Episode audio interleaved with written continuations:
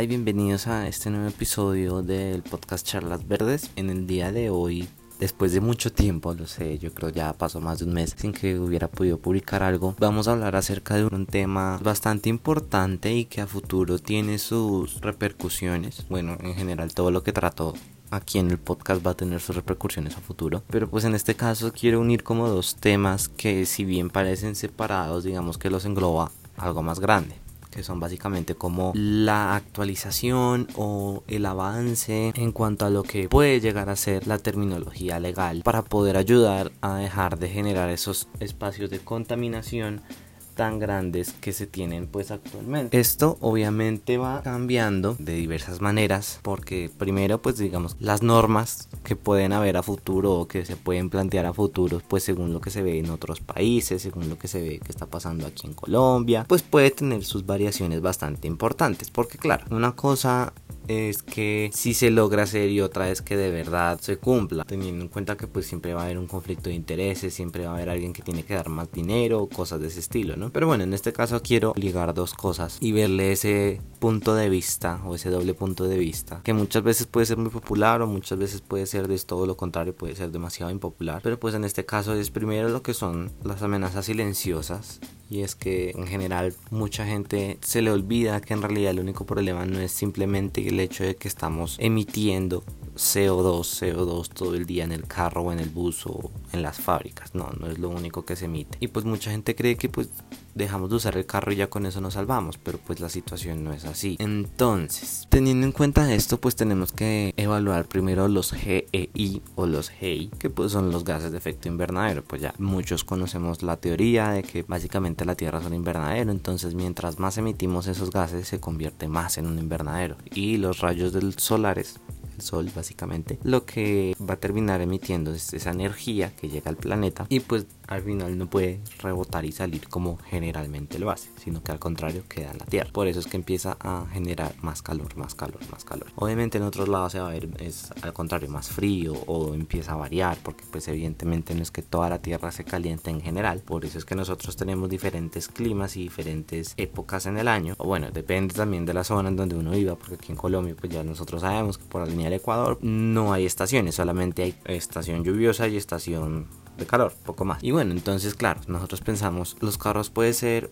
una ventaja o bueno, a futuro se ven lo que más cerca se va a cambiar. Tengamos en cuenta eso, porque pues bueno, ahorita tenemos el boom de los carros eléctricos, entonces ya no emiten nada, son mucho más amigables y pues ahorita ya se está casi llegando al punto de inflexión en donde básicamente sale lo mismo coger un carro de gasolina que un carro eléctrico y pues bueno, aquí ya el tema se expande un montón hacia los autos y todas sus ventajas, desventajas y oportunidades que tienen, ¿no? Eso también depende mucho del país porque pues claro, igual, o sea, así como pasó con los autos a gasolina, con los autos eléctricos, también se necesita un tiempo para que se acoplen, para que se empiecen a establecer esas líneas de abastecimiento, porque pues en este caso pues no necesito una gasolinera, pero sí necesito un punto de recarga. Esos puntos de recarga tienen que ponerse estratégicamente, evidentemente si va a ser solamente con un fabricante o si van a ser también varios, digamos no sé, Terpel eléctrico o también Texaco eléctrico, uno no sabe o pueden usar los mismos puntos de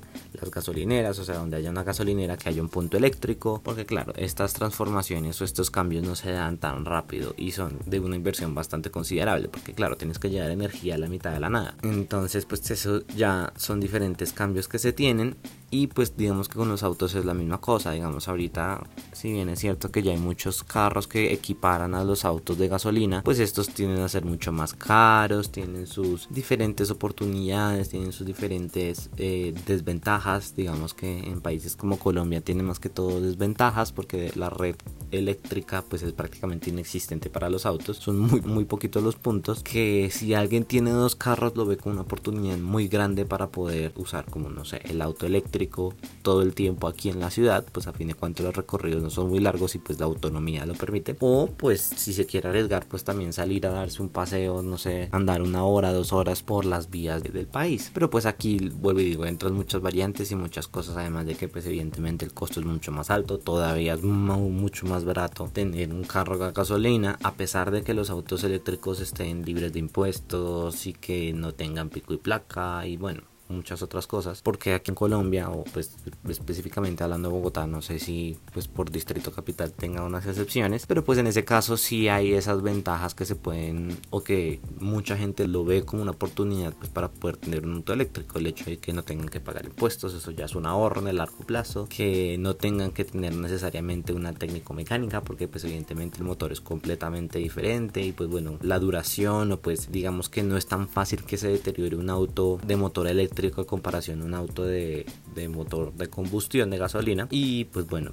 tampoco tienen pico y placa entonces también pueden sacar los carros todos los días que el pico y placa básicamente dice las fechas que son impares no pueden salir las de los carros que terminen en número impar. Entonces eso es básicamente el pico y placa pues para los eléctricos eso no aplica. Entonces digamos que también es un ahorro porque entonces ya no tienen que andar o en llegado caso cogiendo transporte público y más que todo ahorita con la situación de la pandemia pues se ahorran digamos que ese riesgo. O pues el caso también se pueden ahorrar el hecho de que tengan que usar otro carro necesariamente. Podrían simplemente comprarse un carro eléctrico y tener ese mismo carro eléctrico aunque bueno en ese caso sí es mejor pensar muy bien qué auto eléctrico porque va a ser tu único auto no pero bueno básicamente es eso a lo que a lo que me refiero con el avance que se ve más evidente con los autos. Pero claro la gente cree que entonces cambiamos los autos cambiamos las fábricas y ya salvamos al planeta porque ya no estamos emitiendo CO2 a la atmósfera. Pero entonces claro no nos damos cuenta de que en realidad hay otras amenazas silenciosas digámoslo de esa manera para verlo un poquito más poético. Pero pues claro en una fábrica no solamente sale CO2 o no solamente sale el humo también salen muchos otros productos químicos tóxicos que muchas veces las empresas no tienen un manejo adecuado de ellos y terminan que un derrame en el río que un derrame en el suelo y eso también llegó por allá abajo y eso termina que contaminando el suelo después. Recordemos que el suelo no se recupera tan rápido no es que dañe o sea no es que le eche ácido a un suelo y entonces ya dentro de un año queda bien. No muchas veces el suelo se demora muchísimos muchísimos muchísimos años en recuperarse. Por eso dicen que el suelo ya no es un recurso renovable porque su tiempo de no digamos de adaptación sino de recuperación pues es mucho más largo. O sea es tan largo que ya pues no se considera que sea un recurso renovable. Y más que todo debido a la intensidad con la que se está usando digamos en la agricultura. En la agricultura los monocultivos es lo, lo máximo lo que más se usa ahorita. Y el problema de los monocultivos es que están deteriorando ciertos nutrientes del suelo no se deja descansar entonces el suelo empieza a perder ciertas propiedades y pues claro al final termina causando que el suelo se dañó ya no se puede hacer nada y lo único que pueden hacer es irse para otro pedazo de suelo y ese pedazo queda prácticamente inservible durante un montón de años. Eso en cuanto al agua y el suelo y entonces claro y después van los químicos que eso es otro punto en el que simplemente los químicos muchas veces no se tienen control de ellos no se sabe cómo manipularlos de manera adecuada muchas veces terminan en vertederos en basureros así así abierto que eso también termina siendo un problema gigante. Al mismo tiempo pasa con los electrónicos digamos que los electrónicos pues es un, un residuo que últimamente pues ha estado en aumento porque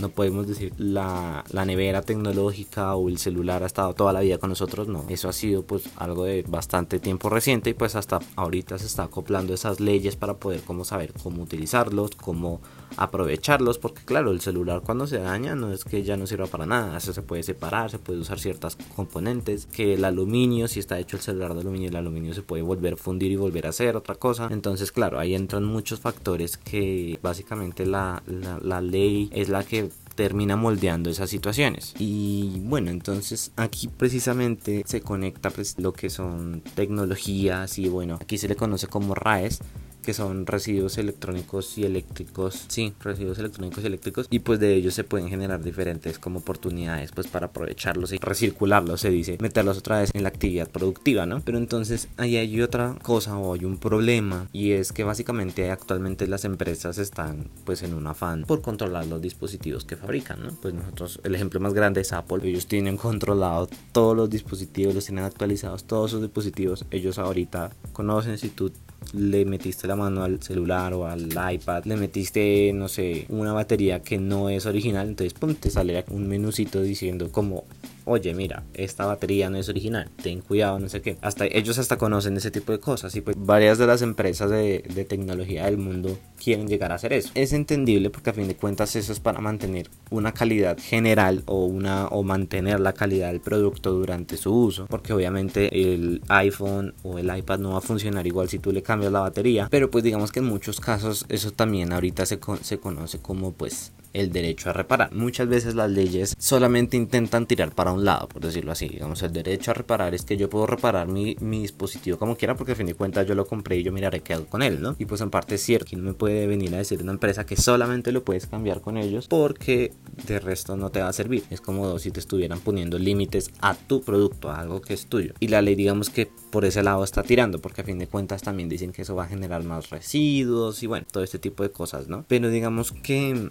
en ese caso la ley debería tener un mejor cambio o una transformación hacia nuevos horizontes o bueno que intenten guiar eso es por hacia beneficio de no solamente del usuario porque pues evidentemente la ley siempre va a estar a favor del usuario o bueno casi siempre va a estar a favor del usuario sino también a favor del medio ambiente y es que claro se podría crear una ley o se podría establecer diferentes puntos y factores en donde te dicen listo entonces si no si no vas a permitir el derecho a, a reparar de parte de la persona entonces tienes que generar todo un plan de aprovechamiento del residuo del dispositivo. O sea, si se me daña el dispositivo, el fabricante es el que se tiene que encargar de tratarlo, de aprovechar lo que se pueda aprovechar y pues bueno, de disponer lo que ya no se pueda disponer. Obviamente en la medida de lo posible que todo se pueda volver a meter en otro celular, por ejemplo, que Apple últimamente está bastante metido con eso, que porque ya, pues bueno, todo el mundo ha visto pues la propaganda y en la página de internet ellos lo muestran también que muchos de esos dispositivos son de aluminio reciclado y bueno, y todo el asunto. Claro, esto suena mucho a algo que aquí lo llamamos responsabilidad extendida del productor. Pero la idea también sería ligarlo a que se genere ese plano, esas dos alternativas. O sea, o das derecho a, reparar para sus usuarios o vas generando una vez un plan para poder aprovecharlo. Que evidentemente eso debería ser obligatorio.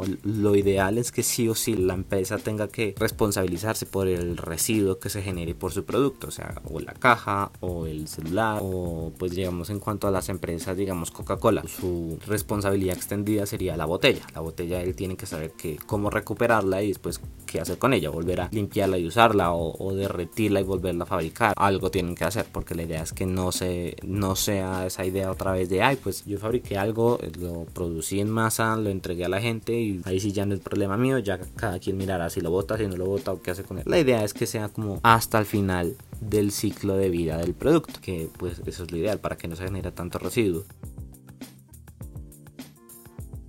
Entonces pues ahí están ese tiro y afloje entre las leyes y las normas porque evidentemente también hay mucho dinero incluido ahí. Tú no puedes llegar y decirle a una empresa como Coca-Cola que ya mañana tienen que empezar a recoger todas las botellas que fabriquen porque imagínate el costo tan alto que sería. O sea, actualmente más que todo en ciertos países, ¿no? Porque sí es cierto que digamos Coca-Cola en Europa, no sé específicamente en qué países de Europa, pero ya en varios países tienen una tasa de aprovechamiento de residuos muy alta. Porque claro, la misma gente es la encargada de retornar esas botellas para que las empresas las puedan reciclar y les puedan dar un nuevo uso. Cosa que en muchos países, digamos aquí en Colombia el ejemplo perfecto es ese. Aquí es muy complicado porque eso también viene de parte de cultura de la gente. Claro, si la gente no se interesa por evitar tirar eso a cualquier caneca, sino decir como, bueno, ¿a dónde puedo dejar esto para que alguien o alguna empresa lo aproveche o algún reciclador o alguna asociación de recicladores lo pueda aprovechar y le pueda dar un uso y que no termine por allá metido en un basurero o un vertedero, que es la forma más técnica de llamar. Entonces, pues es básicamente eso. Y todo lo que les vengo diciendo tiene una normatividad detrás, tiene unas leyes, tienen unos decretos que te dicen qué tienes que hacer o cuánto puedes hacer o cuánto puedes emitir. Pero pues la idea es que las normas actualmente tengan un cambio y que tengan un cambio rápido. Porque si bien es cierto que se está avanzando hacia esa normatividad más amigable y más actualizada, porque muchas de las normas son de muchos años, de hace 20, 30 años, pues están completamente desactualizadas a la actualidad del, del mundo o del país. Y entonces pues es básicamente eso, recordar lo que es responsabilidad extendida del productor, que pues es lo que les vengo hablando en eso de que se encarguen también del residuo que genera el producto después de su uso, o sea, digamos, la cajita, la botella, el celular, el computador, eso, que sepan cómo o den las vías para poder hacerlo, porque pues tampoco es que todas las empresas estén en todos los países. Y también tener en cuenta que muchas veces las leyes tienen que tener ese doble punto de vista y que necesiten un ganar y ganar para ambos lados, que es lo que les venía diciendo ahorita, que es lo que es libertad para reparar o también lo puedo decir como libertad para contaminar, es básicamente eso, es libertad para reparar o libertad para contaminar desde el punto de vista de la persona, porque claro, si tú lo mandas a el celular a un servicio técnico desconocido que no sabes de, pues o sea, que no es directamente con la empresa, pues no se sabe qué van a hacer con esos residuos, porque ellos no te devuelven la batería, o sea, ellos mirarán qué hacen y pues eso también es una falta de normatividad que se necesita pues para poder controlar esos residuos que se generan. Pero pues es básicamente eso. Esto fue dos capítulos no sé, creo que sí se notó un poquito entre lo que fueron las amenazas y los autos eléctricos y todo el asunto y lo del derecho a reparar y el derecho a contaminar, digámoslo así. Originalmente iban a ser dos episodios, pero digamos que por falta de tema para hacerlo un poquito más extenso, pues los decidí unir. Igual yo quiero seguir como entrando en el tema de las leyes y qué tanto nos están beneficiando ahorita o qué tanto no nos están beneficiando. Entonces yo creo que el próximo capítulo también va a ser de leyes y pues nada, eso era lo que les quería contar en el episodio del día de hoy. Recuerden seguirme en mis redes sociales, en Instagram como como arroba charlas verdes y en Twitter como Felipe Raya el piso puerto 6. Recuerden compartir el episodio. Últimamente he visto que el último episodio ha sido el más escuchado de todo mi podcast. Es chévere el ver esas estadísticas porque pues me demuestran de que si les está interesando el tema. Que sí es culpa mía porque no he publicado más seguido, pero pues han habido muchos problemas, falta de tiempo, pues las, las cuarentenas ahorita otra vez por el tercer pico aquí en Bogotá y pues no hay como el espacio de silencio adecuado y bueno, muchas otras cosas pero pues eso es lo, mejor que estoy intentando hacer y pues nada. Entonces recuerden compartirlo, hablarlo con sus amigos y lo importante es que estos temas no se queden como solamente en el podcast ni solamente entre los que entendieron, sino la idea es que esto se convierta en un tema general, en un tema de cultura general, porque a fin de cuentas pues de eso depende nuestro futuro. Y entonces nada más, nos veremos en otro episodio. Chao.